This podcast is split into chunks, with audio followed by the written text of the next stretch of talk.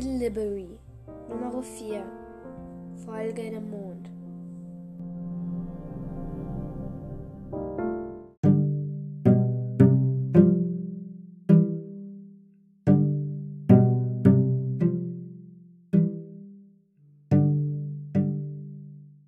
Ich rannte so schnell ich konnte, doch das Unterholz unter meinen Beinen knackten viele kleine Äste, doch das war mir egal.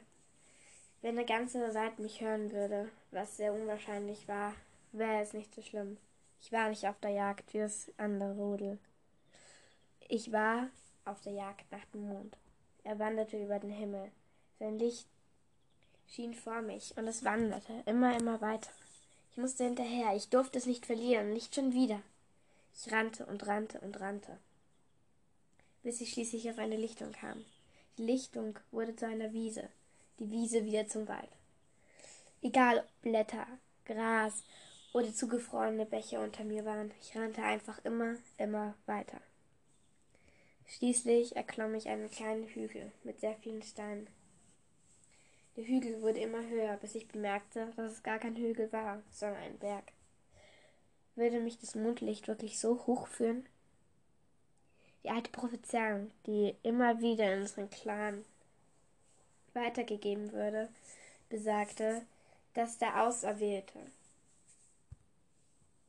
dass ein Waisenwelpe, der alle Tiersprachen verstand, jeder Voll, einer Vollmond nachts dem Mond folgen sollte und sehen würde, wohin das Licht führt. Dort wird er seine wirkliche Bestimmung finden. Mein mein Wolfsrudel zog immer weiter.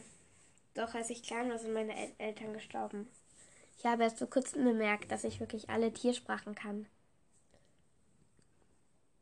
Ich musste aus der Prophezeiung sein. Es gab keine andere Möglichkeit. Ich rannte und rannte und rannte den Berg hinauf. Würde ich meine Bestimmung finden? Und wenn ja, welche war es?